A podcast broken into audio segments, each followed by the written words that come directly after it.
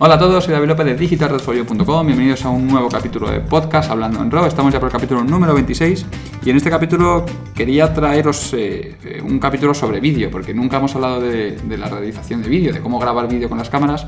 Y hoy en día todas las cámaras que tenemos eh, pues pueden grabar vídeo y además que lo graban muy bien.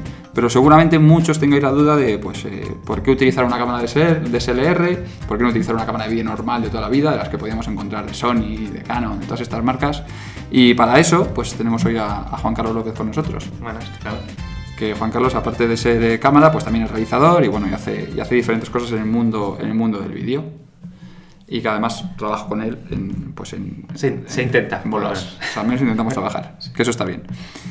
Entonces, pues eh, sobre todo empezar con esa pregunta, ¿por qué una cámara de SLR o pues, eh, por, eh, si realmente hoy en día tiene merece la pena comprar una cámara que no sea una cámara de SLR porque lo cierto es que vas a cualquier tienda o yo que sé, un Mediamar o algo de esto y no encuentras un abanico de cámaras como había antes que tenían 10 cámaras de vídeo, sino que tienen dos o tres modelos, un poco unas son antiguas que no venden y otras a lo mejor modelos un poco pro pues que van más dirigidas a lo mejor a otro segmento para alguien que tenga mucho dinero. Eh, bueno, pues el eh, claro está, yo creo que hay que decir claro una primera cosa. Las DSLR no están hechas para, para grabar vídeo. De hecho, hasta hace nada eh, no han sacado ningún modelo de, que tenga especificaciones y, digamos eh, que la interfaz de la cámara te, te dé facilidades para grabar vídeo y poca cosa. Hace poco Canon los objetivos que ha sacado que te, que te siguen que siguen el foco y demás. Hasta hace, es que eso, se puede decir dos días no había porque es que no están hechas para eso.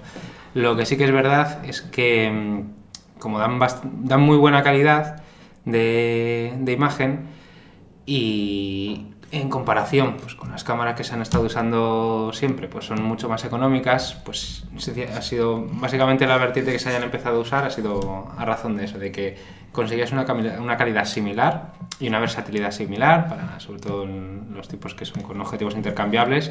Antes estábamos hablando de cámaras de mínimo, eh, lo mismo 15.000 euros para arriba, una que te permita intercambiar objetivos. Y cuando ahora, pues eso, pues las tienes por menos de 1.000 el cuerpo y, ah. y con eso ya pues puedes, si no, comprar, alquilar objetivos y demás, ¿vale? Porque una de estas eh, nuevas, ¿a qué, a qué es equiparable en lo que era antiguamente? O sea, ¿en qué podríamos comparar una cámara de SLR a una cámara a una cámara antigua? ¿En cuanto? Pero en, soporte, en soporte, en tipo de cámara, en, ¿a qué equivale? O sea, la calidad que te da hoy una cámara de SLR eh, está claro que no te da una handicap. No, no, no, no. Eso pues eh, no sé contestarte tampoco. Ahí me has pillado. Hombre, había cámaras, como tú me has comentado que trabajabas alguna vez, por ejemplo, los de como las XL de Canon, la XL1, la XL2, que eran cámaras de objetivo intercambiable.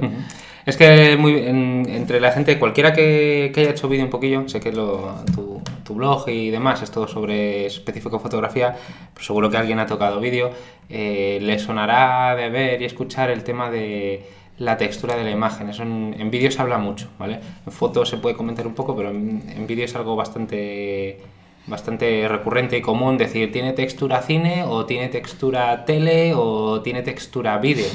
Eh, sí, que eso puede ser un poco el aspecto que nosotros, que nosotros cuando vemos un vídeo o una película o algo decimos, hostia, mira, pues... A veces tú, tú, ves un vídeo o una peli o algo y sabes si, si, solo con verla por el, tipo de imagen que tiene, eh, dices, es que esto es, esto es de cine o esto es de Telefilm de Antena 3, de ahí no, de ahí no pasa.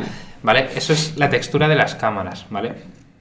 Eh, que, está, que está bien dada. Ahora en las digitales, pues depende de la cámara, pero antes estaba dada por la, por la textura de, del, del soporte de grabación, que antes básicamente se, se, se definía en dos, si era celuloide o si era en, eh, en formato magnético. No había. No, al fin y al cabo digital o, película toda la vida. analógico. efectivamente. Digital analógico, aunque fuese magnético. Y entonces son esas. Eh, había como esas, digamos, esos dos grandes grupos, el de, textura cine y textura, y textura vídeo, ¿vale? ¿Qué ocurre? Que las cámaras de SLR no es que sea textura cine, pero gracias al tipo de objetivos que se usan y, y, y demás, digamos, complementos que tienen estas cámaras dan cierta textura tirando, siendo, digamos, siendo, podríamos decir que de origen de vídeo, dan a la imagen textura tirando hacia textura cine. Entonces, es, es esa impresión de, de que dan buena calidad de imagen. En realidad es, es un término un poquito engañoso. Sí, no es que realmente den muy buena calidad de imagen, sino que da- es como si dieran, como que dan un poquito el pego, porque tienden a esa textura que todos relacionamos con cine. Y tú la textura cine, tú la ves, tú la ves bien, la ves bonita y la ves de, y la ves de calidad. Y es un poquito por eso, cuando se vio que daban este tipo de, de textura por esos costes tan, Tan tan, tan bajos, en correlación digamos, con lo que tenías antes, pues es cuando se empezó a, pues eso, a poner de moda, a, a- a usar más y todo eso. Pero no deja de ser, mm, entre comillas, un, un apaño, realmente. No es que no es que sean nativas para trabajar de esa Vamos, que el motivo manera. es eh, el precio. Eh, básicamente, sí. O sea que si no tuvieses que mirar el precio, si fueses. Hay mil, si fueses- claro. hay mil y unas opciones me- Sí, o sea, si- mejores. Si no fueses tú quien pagases, eh, te irías a otro, a otro tipo de cámaras. Y lo que decía sí que se nota mucho, porque yo muchas veces veo películas, en, sobre todo las típicas películas que estrenan en el cine, que son de estas de patrocinadas o, o producidas por el grupo Mediaset, que además utilizan los mismos actores que salen en las series de las cadenas, que las ves en el cine y hace poco me pasó con una, eh, que fue la de ocho apellidos vascos. Que estaba viendo la película y digo, ostras, es que es, una, es un capítulo de una serie, pero de dos horas. O sea, es que no. Que realmente. Es, es- es que no, no es, dos horas. no es realmente una. peli- para mí no es una película como tal, sino es. Bueno, sí, es, bueno, es una comedia y tal, y supongo que no, porque no prima eso. Pero, pero joder, la verdad es que no. El aspecto es, es de serie. O sea, no es. Eso es porque la han grabado en, la han grabado en, en digital, en, seguramente como es, ¿no? si ha producido Mediaset, Sí, pues lo habrá hecho con el, de- con el equipo que tiene y lo habrá, usado. Sinceramente es que no lo he visto. Pero Yo no te- no, no te no puedo había había un trocito porque la pillé empezada y ya te digo. Y entonces no te puedo asegurar, pero si te da, si te da esa impresión es que justamente pues han usado, digamos, usado equipo de vídeo de vídeo que tienen. En- lo suyo en cine, lo, su- lo suyo sería grabar en, en película, en celuloide. Efectivamente. Pero, claro, eso- cada vez menos, además. Estamos. Eh, eh, es- eso, por un lado, lo primero por eso sería usar el celular y es multiplicar los gastos por un montón más. Tanto la cámara como luego los gastos en, en películas son mucho más elevados. Y, luego no es que no es que se use menos. eh, la verdad que al final están usando, por lo menos por lo que veo y lo que están sacando ahora mismo, eh, se sigue usando película por, por eso, porque realmente el digital nunca te llega a dar esa textura. Y al final, esa textura de imagen. Entonces, al final la gente la echa de menos. Las películas que se han grabado solo en digital, y mira que hay algunas muy muy muy buenas y con mucho presupuesto que las pueden haber grabado solo Sí, con, yo creo con que- digital, sobre todo para ahora, para las que hacen en 3D, muchas las han grabado Sí, solo la en- última yo creo que de Star Trek, solo en que digital. hizo JJ Abras, no sé si recuerdo que era que usó tecnología digital. Es que no, no recuerdo bien, pero algo escuché que era solo... Claro, no te, no te puedo especificar alguna, pero sé que lo hacen, pero aunque luego al final puede que se reduzca un poquito también como el mundo de la fotografía. Es algo bastante similar a lo de la fotografía, de si trabajo en analógico o trabajo en digital, que es que sí, es que no es lo mismo la textura de la película y no es lo mismo pues la, la textura de las fotos de un pues de un sensor digital, no por mucho que imite no es, no es lo mismo. Pues es un poquito la misma... Sí, sobre todo por el grano, y eso porque es una cosa que yo noto mucho. Cuando veo una película que se nota como ese aspecto de grano, El grano de la El- película es bonito, el grano digital claro, no es el bonito. grano digital es ruido, es horrible, pues como foto. Claro. Exactamente igual. Es el, Exactamente igual El, en el dilema es un poquito el mismo. Entonces, aunque están todas esas cámaras, la- las nuevas Panavision con las que están grabando pues, en, en cine digital, 4K y no sé qué tal y todo el rollo ese, son muy buenas, pero no da no acaba de dar esa textura. Y realmente, si piensas, la próxima vez que vayas al, al cine y lo veas, fíjate, si notas algo raro que dices, esto como que no me parece lo de siempre, porque está grabado en, en digital. Está Es, cuestión de texturas de, de imagen. Bueno, y tú, eh, antes cuando me comentabas con las cámaras que habías trabajado, pues lo primero que me has comentado son las de mini DV, que son eh, que pues un soporte que podríamos decir que es un híbrido entre, Sí, bueno, entre magnético y digital. Eh, no, no. Era magnético, pero Sí. tenía info- información digital, por así decirlo, que estaba... O sea, la información que había diferentes soportes, si no recuerdo mal. Soportes en cuanto se refiere a, que lo que grababa eran datos en la, No, no, no, no. en la imagen. Eh, sí, sí, son. Es todo lo que sea en, en- en magnético no son datos ni nada. Eso en, una, en cualquier volcadora lo. En una volcadora tienes que grabarlo, tienes que volcar analógicamente. Eso es todo analógico. Todo, cualquier formato de cinta es, es analógico. Eso, y bueno, además hace, hace no mucho que estaban, porque pues yo qué sé, hace 5 o 6 años todavía. Nada, sí, eso yo, a ver, yo tampoco, yo llevo en este mundillo pues 7, 8 años más o menos. Y yo justo, pues eso, cuando empecé es cuando estaban la- las primeras, pues las primeras cortos, cosas que hice, pues fue con eso, con una, con una Handicam de, de Canon, si no recuerdo mal, o Sony, la la verdad que ni me, ni me acuerdo. Y era todo, era el formato que había, todo mini DV, y, pero justo estaba entrando ya el Digital. el- el digital. Algunas ya te incorporaban la opción de, aparte de grabar en, en cinta mini DV, pues con su tarjeta de memoria y demás, pero claro, como ocupaban los vídeos, aunque grabes con un poquito de calidad, ocupa muchísimo espacio.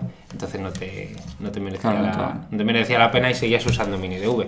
Pero al final justamente además eso, otra de las, mira, no lo habíamos dicho antes, otra de las cualidades que tiene es que el formato de grabación que te pide y la memoria que hay actualmente, pues eh, con unas cuantas tarjetitas, puedes llevar las que quieras y tienes espacio para, para grabar lo que sea. Que muchas veces el tema del espacio donde almacenar todo lo que ibas grabando era uno de los era uno de los problemas. Siempre ha avanzado en, en vídeo, siempre ha avanzado más, mucho más rápido la calidad de, de imagen y de formatos que, Que los soportes. que los soportes de almacenamiento.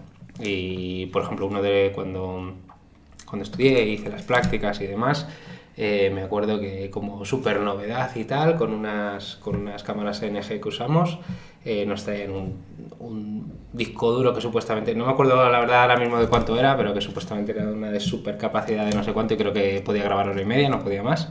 Y era un mastodote que es más grande que la, que la cámara NG. Esa cámara. Joder. ¿Y de mini DV evolucionaste o pasaste? Lo siguiente que hubo después de mini DV ya fue directamente el digital. Pues la, sí, las reflex. De Las reflex MDV digitales. Pasé a, pasé a las, a las ¿Y reflex. ¿Qué diferencias mm, notaste o qué fue lo que más te llamó la atención cuando cambiaste de...? Pues lo que he comentado al principio, pues la, la posibilidad de, de que te ofrecen pues los, los objetivos que tienen las reflex y el intercambio de objetivos y, y poder elegir, poder jugar mucho más con, con la imagen que quieres, con la profundidad de campo. Antes, eh, porque bueno, corto un poquillo lo que es la- lo que iba a contar. eh, las, eh, las cámaras DSLR tienen esa ventaja pues que te dejan jugar más con los objetivos, con la profundidad de campo, digamos con un poquito con los parámetros que quieres para la imagen, pero eh, siempre y cuando trabajes digamos en ficción, o sea, se- en, en grabación para luego montaje. Cualquier eh, trabajar con ellas para hacer directos, eventos, aunque luego lo mismo no sea una retransmisión, que luego, pero tengas que grabar algo en directo, eh, te pone bastantes pegas. El hecho de que no haya enfoque automático es sencillamente es, mm, hay muchas cosas las, mm, que son inviables de hacer con una, con una DSLR, no se puede. Necesitas enfoque. Pero yo tenía entendido que el enfoque automático no era una cosa profesional. Es decir, que a nivel profesional el enfoque automático no se, como que no se usaba. Como que una cámara tuviera enfoque automático no era algo primordial para... Sí, sí, sí. sí. Para- No, tú, tú lo puedes. Bueno, eh, también depende de lo que se grabe, pero... Claro, claro. No, no, hay veces que depende de... Tú pierdes, eh, si estás grabando un, un evento en directo eh, o estás retransmitiendo un evento en, un evento en directo, que pasan las cosas muy, muy rápido, te hablo de... Hay cosas de menos de un segundo. Que falles en el enfoque, has perdido esa imagen. Te aseguro que tú en televisión jamás... ja- Bueno, hasta... Bueno, jamás, estamos hablando de hasta hace 15 años. Ahora es que se ha puesto bastante, demasiado de moda eh, el permitir que en televisión salgan imágenes de mala calidad. Con el tema de, de internet, YouTube, Teléfonos eso, móviles, de- teléfonos móviles y tal, como ya como que se ha hecho como son vídeos verticales. eso, eso creo que no acabará nunca. Y se ha, puesto bastante, o sea, como que la gente ya ha empezado a aceptar la mala calidad del vídeo y le da igual. Y tú ves programas de televisión que tienen una imagen que te hacen un zoom digital, hay un recorte que, que se ven más píxeles que las caras y, no- y ahí no ha pasado nada y te la pone y tal. Tú miras la televisión de, digamos, de los 2000, del año 2000 hacia atrás y no vas a ver jamás una imagen, ni un solo plano, ni desenfocado, ni pixelado, ni nada por el estilo. Antes será muchísimo más pulcro y, se respetaba mucho la, la calidad de imagen. Y, esa es una de- y a mí por lo menos pues, me han enseñado desde esa, desde esa base que siempre cuide, sea para lo que sea, la calidad, la calidad de la imagen. Y como te comento, pues sin un eh, sin una profundidad de campo suficiente o sin un, sin un seguimiento de foco apropiado, eh, pierdes. Eh, eso, eso va muy, el vídeo va muy rápido, no una, una foto en ese, en ese aspecto tienes más posibilidades, pero el vídeo va mucho más rápido y si no lo coges, eso luego no tiene arreglo. ¿Me puedes poner algún ¿Vale? Si en una foto, si fallas una toma, bueno, puedes intentar otro, lo que sea.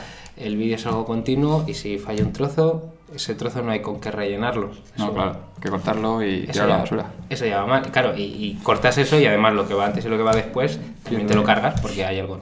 No, no- no puedes, siempre está la, está la. Siempre has trabajado con la filosofía de que no puedes fallar.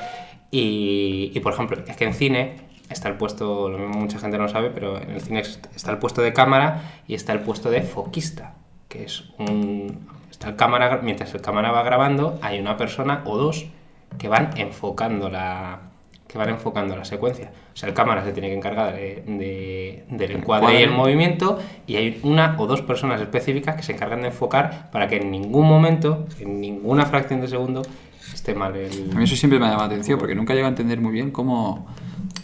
Claro, desde el punto de vista de no haber estado in situ y haber visto cómo trabaja un foquista. Pero realmente, ¿qué referencias tiene? ¿Cómo no, no sé, tiene una pantalla donde lo ve todo. Eh, antes lo que hacen es, es Siempre- medir siempre- y se hacen marcas. y- Siempre el plano se mide, se, se marca y todo eso, pero además son gente con mucho tacto y con mucho pulso. Ya, pero es lo que te digo. y, ¿no? se paga, y por eso se paga muy bien ser Porque hoy en día con las películas, eh, con todo el contenido digital, sí que entiendo que, bueno, que a lo mejor alguna, eh, pues no, eh, pues yo que sé, alguna pequeña marca, alguna referencia que tengan para, para saber la distancia a la que están o a qué distancia tienen que enfocar, hoy en día, pues con el digital es más fácil de quitar, pero antiguamente no, o sea, cuando no estaba el tema del digital... con- se hacía con, con práctica y con, con marcas y con tempos. Y el plano va a durar, este plano va a durar 10 segundos, la, la secuencia, eh, marcar, el, marcar el enfoque en el Y este segundo, movimiento tiene en el segundo 10 3, luego cambiarla a esta y luego volver a esta. Y cuando, y cuando llegáis a esta marca del suelo en el, en el traveling, volver a tal. No sé cómo pues un poquito más, son- rudimentario, pero lo que había. Sí. Pero por eso digo que hay una, una persona específica para, para hacerlo. Por eso cuando por eso en televisión en televisión no hay foquistas. Eso, No, eso claro. va solo el cámara, por eso te he dicho, por eso lo que te he comentado, que sin, sin, sin seguimiento de foco es imposible hacer algo de Hacer algo en directo. hacer algo en directo de calidad. O sea, de calidad significa sin ningún solo fallo y eso incluye ningún fallo de, de foco. de foco. O sea, que un ejemplo de, de por qué una cámara tiene una cámara para ser una cámara profesional, por así decirlo, eh, que porque una cámara profesional tiene que tener autofoco, un ejemplo de cuándo tendría que tener el foco es, por ejemplo, en televisión. Efectivamente. ¿O ¿Qué otro ejemplo?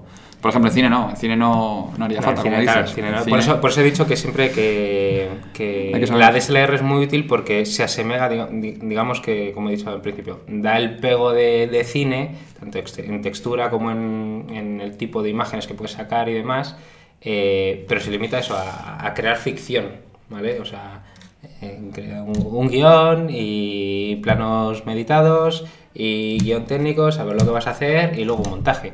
¿Sabes? Que, no, que puedes fallar, que puedes cambiar, que puedes cortar, que no tienes ningún problema.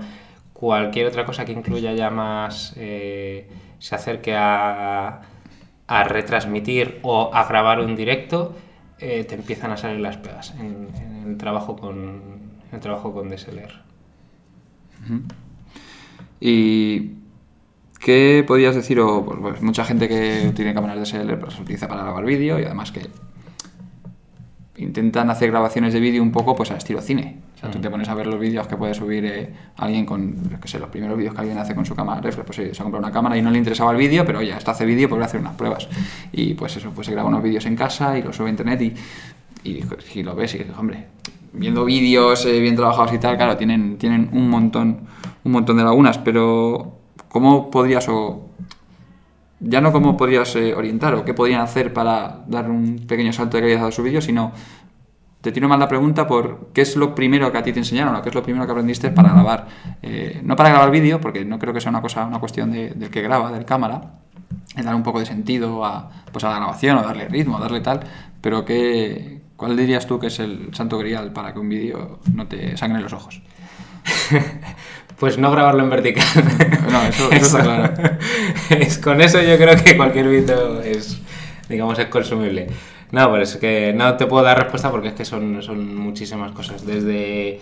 eh, Pues yo por que ejemplo, te, te lo puedo contar a... Alguien que está grabando yo te lo puedo vídeo a su contar hija, a su sobrina, a su tal. ¿Qué, qué hacer? No sé, porque claro, no vas a poner la cámara y dejarla grabando dos horas. Quizás, y- eh, pues si acaso para, por decir algo, tampoco es que eso, que no sea ninguna panacea por el estilo ni nada, pero eh, aprender a encuadrar, ¿vale? Y el encuadre sí que es verdad que los fundamentos son prácticamente los mismos que en fotografía. O sea, si ya tienes una cámara reflex, es un poco que es porque te gusta la foto, has hecho foto y habrás mirado habrás mirado información tanto o bien estudiado o bien visto libros de gente o de fotógrafos o lo que sea que te enseñan a encuadrar, que es lo más importante en el encuadre y todo eso.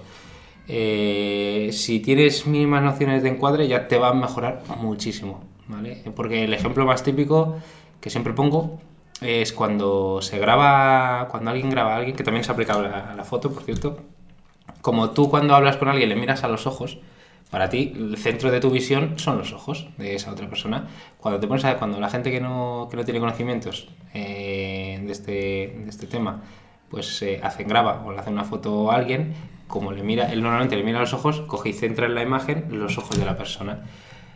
¿Y qué ocurre? Que la foto queda totalmente desencuadrada, porque si tú le haces una foto a alguien, o un plano, un plano a alguien, debería de ocupar todo el, por, digamos, por decir un plano estándar, pues ocupar todo, toda la imagen y de esa manera se dejan un trozo de, imagen. Ya el, sin nada, sin información y sin, sin, que aporte nada a la imagen. Eso crea un plano aburrido o que te despista porque tienes la sensación de que falta, es que quiero que me enfoques otra cosa, ¿no? no eso que me, estás, que me estás enseñando. Quizás ya con eso, partiendo de ahí, ya te van a mejorar mucho los vídeos. Ya todo lo demás, ya sí que es verdad, podemos entrar en, en temas ya más técnicos, más que aprendas a, usar la iluminación, que es muy importante, eh, el audio también es muy importante, aprender a manejar el, el audio, cómo unir planos con audio, con, eh, de cualquier tipo, ya sea de, de, texto, de banda sonora, de efectos de sonido. Ya, pues todo eso ya es un poquito cosas más, digamos, técnicas, que al final pues es ponerte a ello, eh, aprender datos mm, un poquito pues teoría y luego ponerlo en práctica, en práctica, en práctica y, y, ya está. Entonces, pues si hay que responderte algo, creo que sería... Al menos por qué empezar. ¿En qué centrarse al principio? Por eso, si, te tengo que si me tengo que decantar por algo, pues te diría que aprender a encuadrar. Que luego todo lo demás no deja de ser eh, aspectos técnicos y, y, cualquier aspecto técnico es cuestión de estudiárselo y, y, ponerse, y ponerse a ello y tiene arreglo.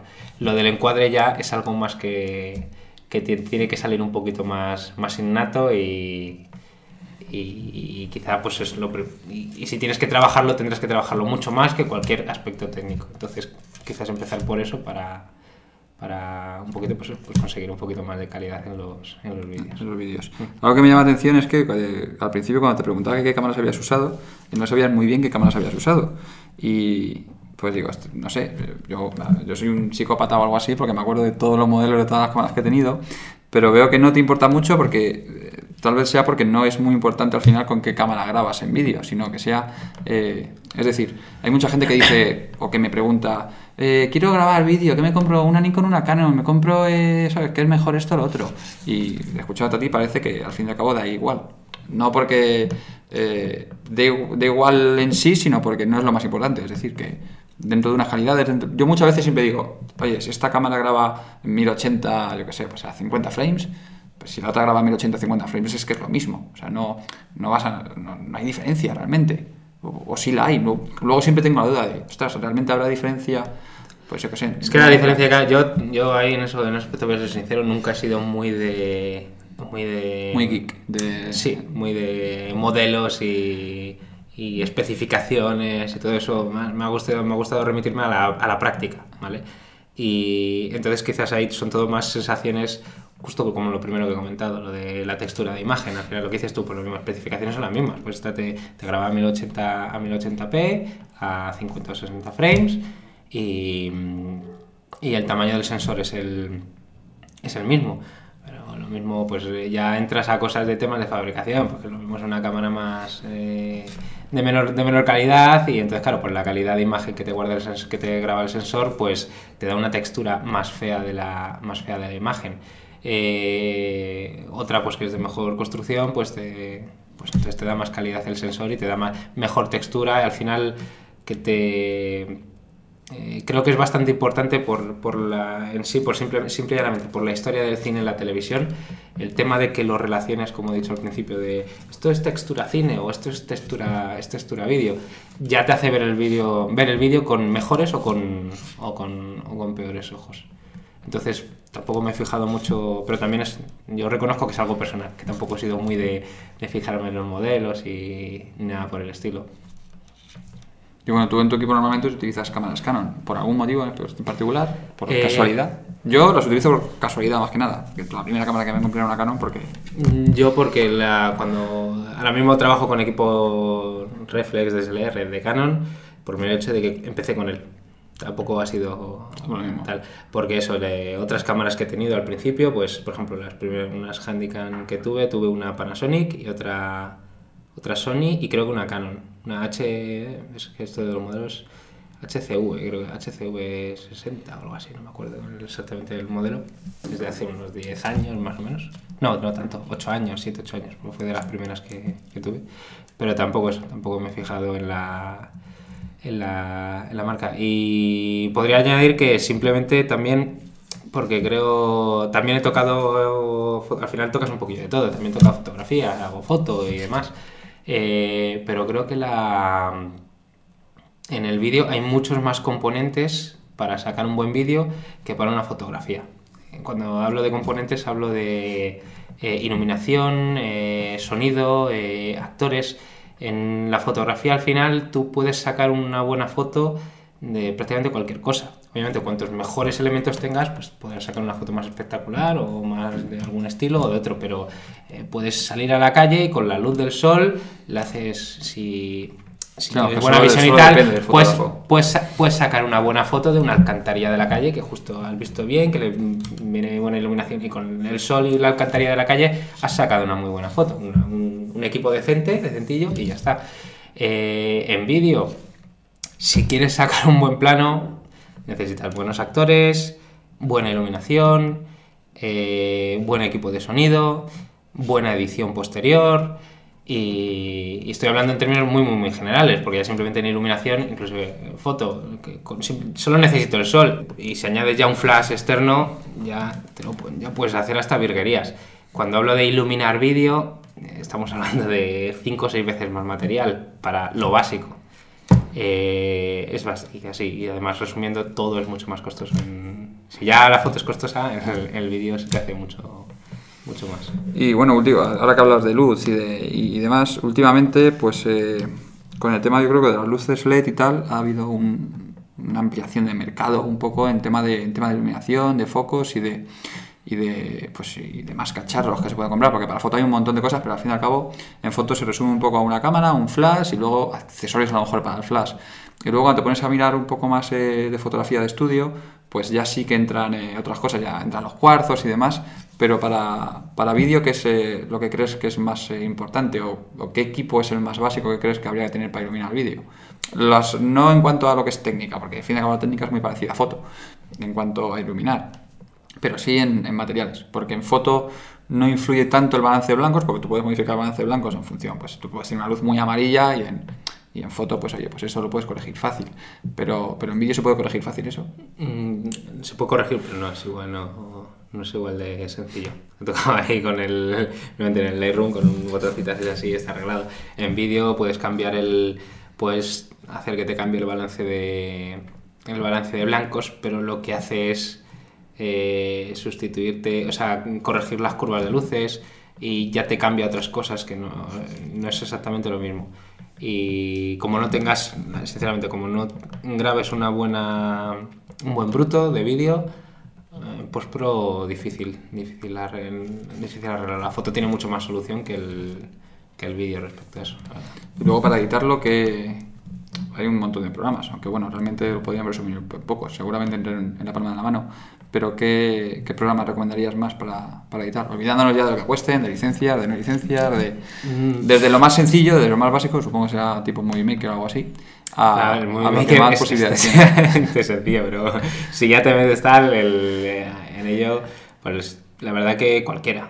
Buscar lo que te sea ma- más, cómodo. Yo en concreto edito en Premiere, pero porque también sé, porque aprendí, empecé aprendiendo en él y también sé manejar After Effects y como ya y Photoshop, entonces ya como Adobe te hace, además te hace lo del Adobe Link Dynamic ese y demás que tiene ahora mismo, pues me resulta a mí más cómodo para trabajar pero no hay mucha. Siempre que sea un programa profesional de edición, no vas a encontrar mucha diferencia.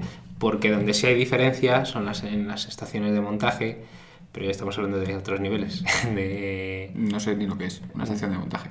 pues eh, estaciones de Avid, estaciones de Quantum, son los que usan las pues televisión, productores de publicidad, pero ya pero estamos hablando para, para proyectos Porque- de niveles, de, de los mayores niveles de hacer Hace un montón de de años. hacer vídeos y son equipos que te soportan que te soportan edición eh, yo qué sé edición en 4K con con un voy a decir así con un porrón de fuentes de vídeo y te permite y te permite verlo en directo y editar en editar en directo sin tener que renderizar y sin tener que nada. Y, y con, con multiefectos con un montón de capas y, y puedes editar al, al- al momento sin necesidad de Bueno, claro, porque la, edición, claro, estilo. porque la edición al momento, vamos, que al fin y al cabo son equipos más dirigidos a televisión. Son, o sea, básicamente lo que cambia es que son hiperpotentes, entonces te permiten hacer muchas más, muchas más cosas. Pero si no, pues eso, justo de lo que estamos hablando, de a nivel más, más común, más normal, cualquiera, con el primero que te acostumbres, te va, te va a valer. Sí que es verdad que si tiras hacia, hacia, hacia en este caso yo creo que, no porque es el que estoy usando ahora precisamente, pero creo que ahora mismo Premiere es el que más es- está añadiendo cosas, más plugins, más facilidad en la edición y mejores, y mejores acabados, porque antes, antes estaba mejor, hace unos años estaba mejor Final Cut, pero ahora lo han enfocado demasiado a, a la edición amateur, pero es que demasi- demasiado amateur. A veces por, por facilitártelo te han quitado opciones. En cuanto, entonces, en cuanto. Sí, la primera vez que montas, lo mismo dices, muy bien, pues ah, qué guay, qué guay me ha quedado y no he tocado casi nada. Pero si realmente te, te- te gusta y te vas a poner a ello, enseguida vas a querer hacer más. Vas a, vas a decir, vale, he he metido esta cortinilla que me viene aquí en el, en el Final Cut. ¿Podría cortarla o alargarla o bajarla un poco o no sé qué? Y ves que te han quitado, te han quitado todas esas opciones. Claro, entonces al final, al final acabas pidiendo, acabas pidiendo más.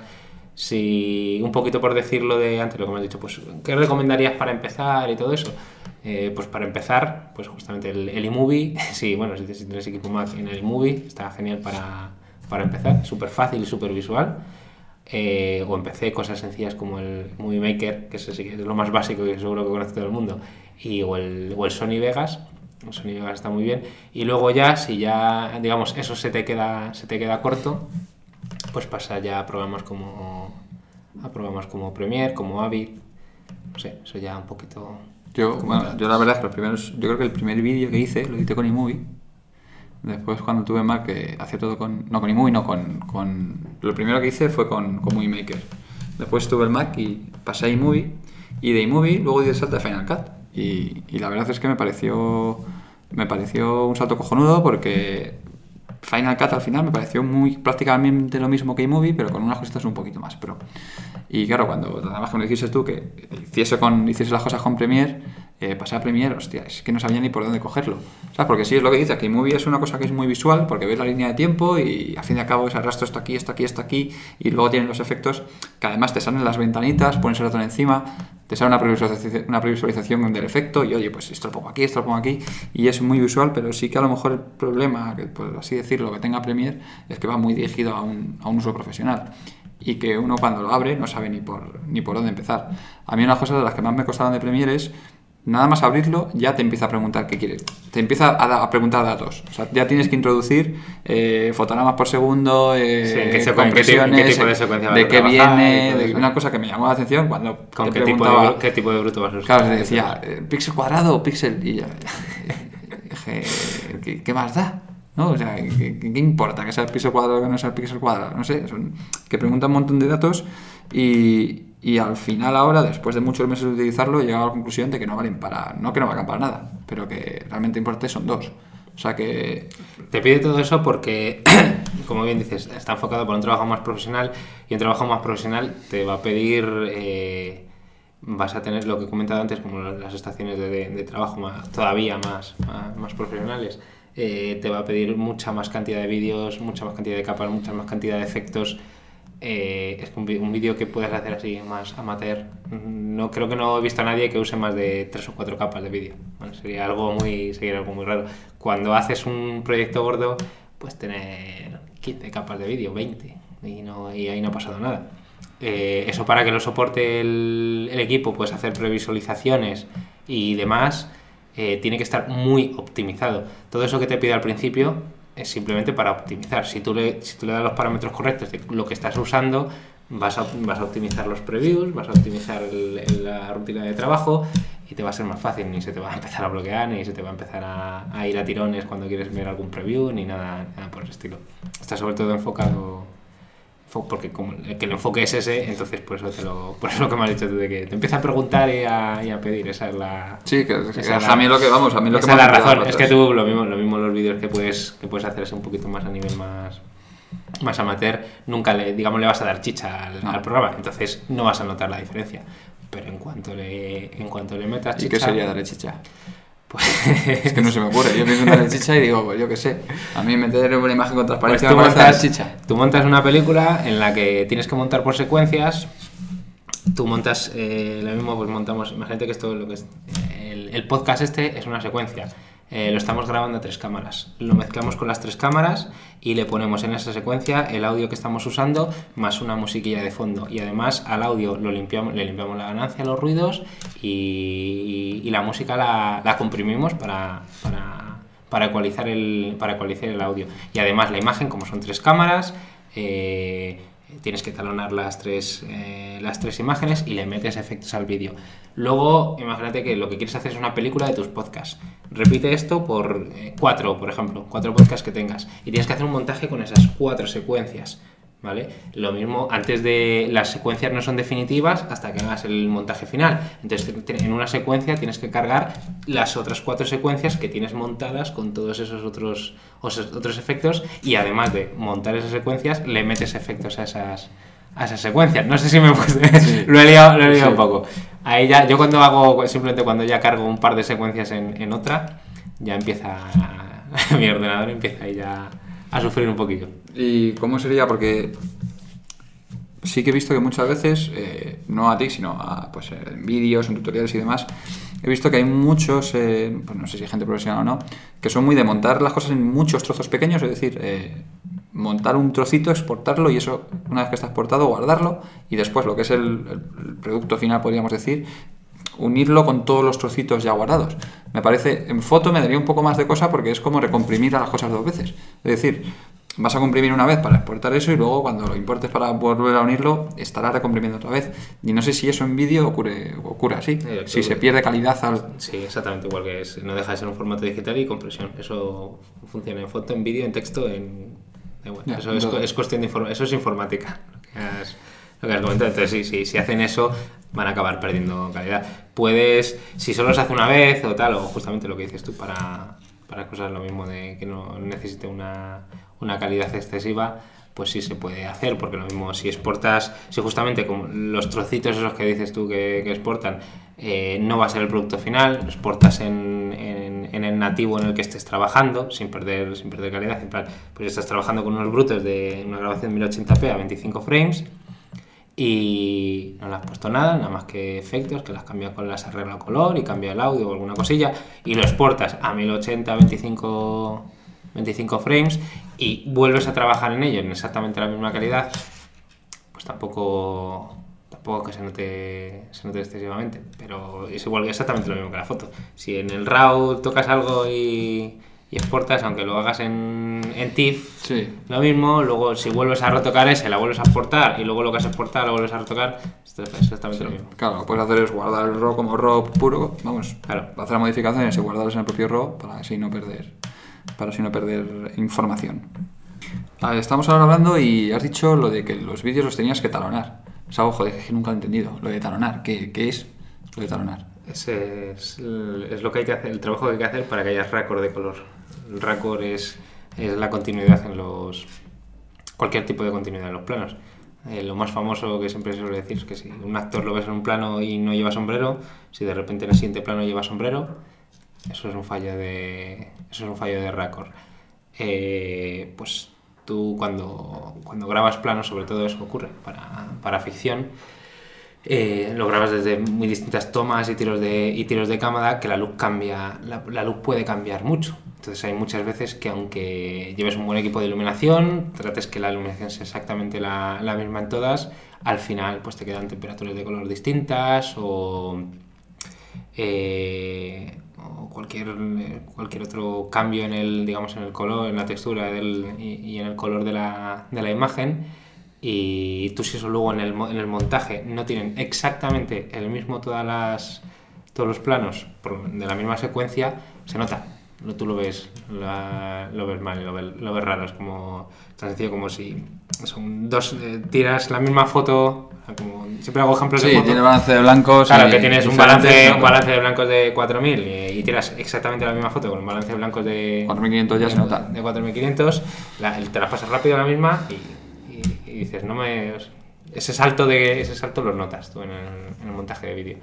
Y, y encima es muy, es muy común que, que, no que. No ya que pase, sino que te, te ocurre que es imposible que hacen una, de la misma secuencia, haces una toma, un tiro de cámara y luego cuando pasas al siguiente es imposible iluminar exactamente igual. Entonces luego eso lo tienes que... A mí me pasa a veces cuando, cuando grabo algunos vídeos y a lo mejor hay algún, algún trozo que repito, algún que joder, es imposible. O sea, que conseguir que dos vídeos grabados en diferentes momentos queden exactamente igual. O sea, he sido incapaz de Eso es conseguir. trabajo, eso como, como te comenté antes, de que el, que el vídeo es un montón de cosas y tal, y al final por eso participa tanta gente, por eso los créditos de las películas son tan grandes y los de las galerías de fotos son tan, son tan pequeñitos. Eh, el equipo de fotografía es el que hace eso. O sea, el director de fotografía y el equipo de fotografía es el que se encarga de eso. Eso el director pues le dice, yo quiero este tipo de look, quiero este tipo de textura, yo qué sé, pues si es cine negro, pues quiero que sean luces todo muy duras, muchas sombras, que los blancos sean, sean eh, amarillentos y demás. Y el equipo de fotografía es el que se encarga de... eh, es el que se encarga de que, de que esté ese tipo de luz y de textura y que sea siempre la, la misma en todos lados, en todas las circunstancias. Y, y, claro, eso es en el momento de la grabación, pero en cuanto la grabación no consigues hacerla con un equipo de fotografía o no la obtienes bien, claro, ya todo lo que viene ahí es, eh, es edición, de, es edición del vídeo. Que al fin y al cabo, como lo editas eso? Con eh, trocito a trocito, con balance de blancos, con corregir la luz, con... Pues hay muchas. eh, Si está todo, pues. Si mueves directamente. Mira, aquí es otro ejemplo de lo de meterle chicha a la edición. Si tú, por ejemplo, le cambias. Eh, se lo editas directamente las curvas de color y de luz en, en los brutos eh, y luego montas los brutos, ¿vale? Y luego ya, luego ya haces el montaje. Mientras estás haciendo el montaje, todo el rato va a estar el, programa, eh, digamos, creando una, una pre- previsualización de ese bruto con ese cambio de color que le has, que le has metido. Eso es más caro, imagínatelo. En todos los, mm, como sea una grabación medianamente larga, la cantidad de minutos claro. y de clips que está todo el rato aguantando con un, con un, con un preview. También lo puedes hacer, depende lo que, cómo vaya a ser o cómo vaya a quedar. Si lo mismo, el único que descuadra un poco es un tipo de plano, pues haces el montaje y luego ya corriges solo esos planos, esos planos específicos.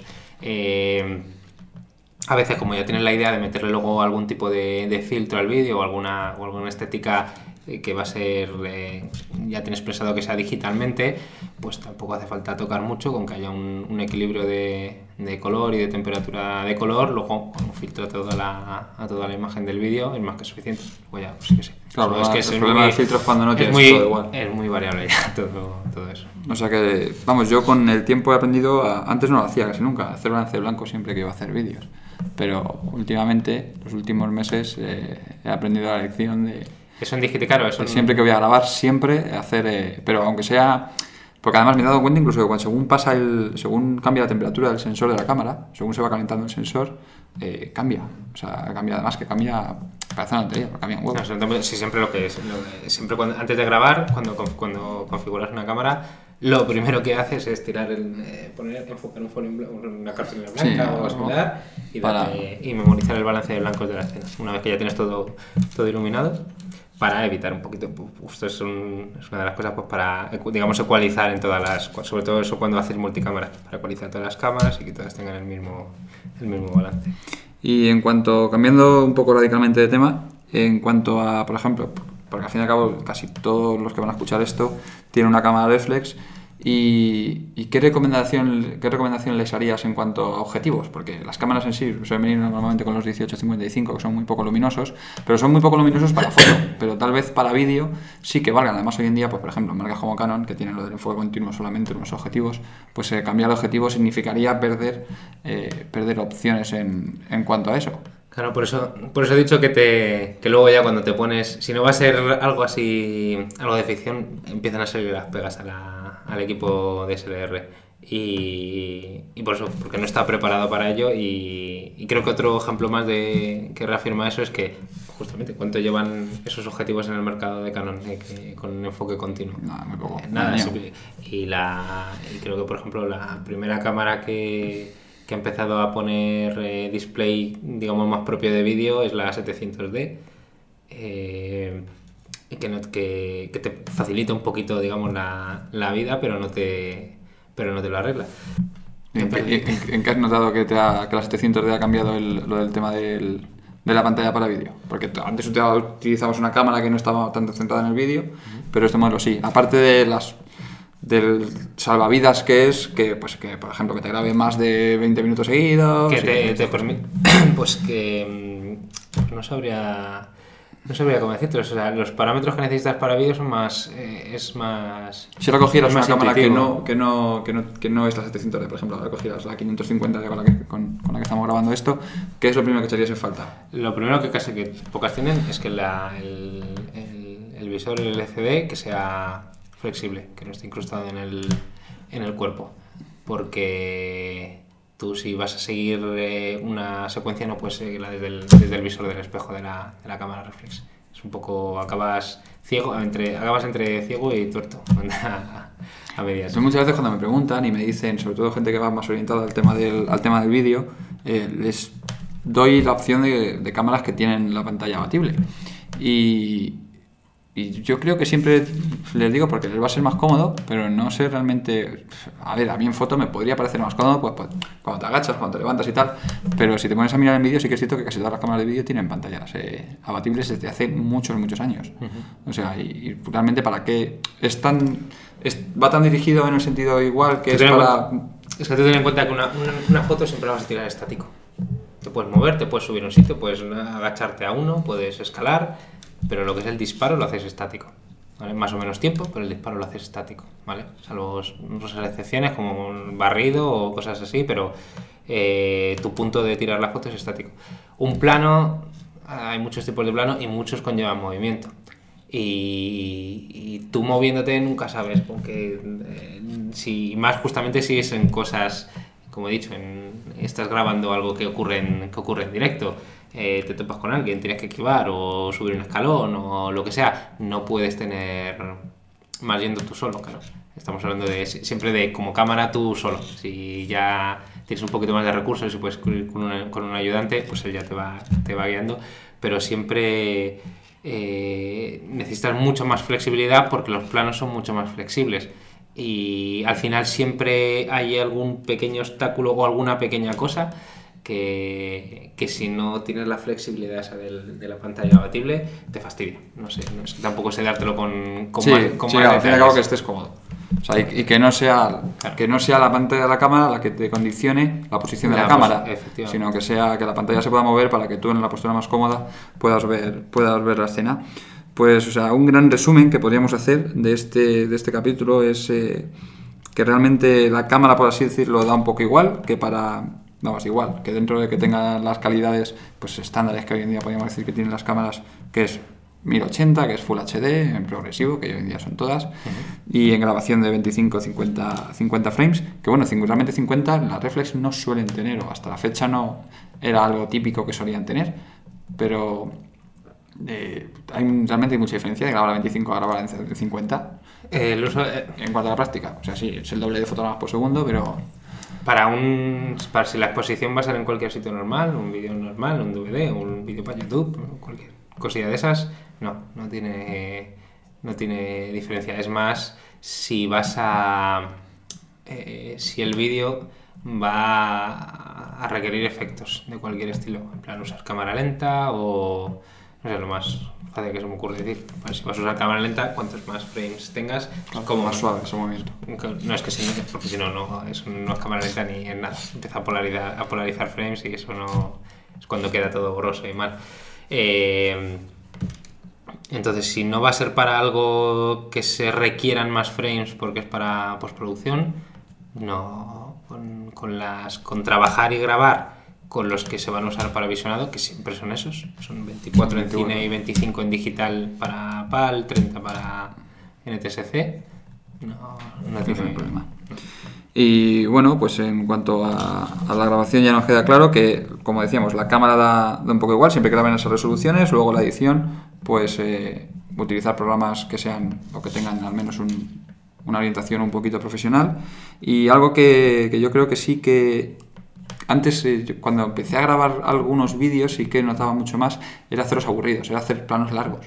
Yo creo que todo el mundo que viene de foto tiene la manía de hacer, eh, pues grabar algo y querer mostrarlo eh, pues continuamente. O sea, algo que, eh, pues no sé, la manía de si, yo qué sé, si haces, si piensas en hacer eh, un corto en el cual vas a sacar un plano, por ejemplo, de una fuente boteando agua, pues dejar un plano de la fuente boteando agua, pues yo qué sé, 8 segundos.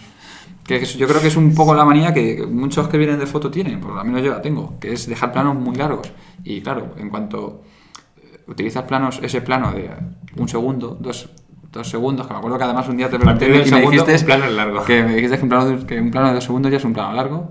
Pues sí que es cierto que luego cuando empiezas a montar eso, te das cuenta de que tiene mucho más ritmo y que el vídeo está mucho mejor. Pero lo malo que tiene es que si quieres llegar a una duración, si quieres hacer que un vídeo sea tal, te hace falta muchísimo más planos. Es decir, al final podríamos decir que hacer un buen vídeo da un montón de trabajo, que te hace falta mucho más, eh, mucho más planos, siempre hacer cosas diferentes, cambiar la cámara de sitio, que yo además es una cosa que me preguntan mucho de la GoPro.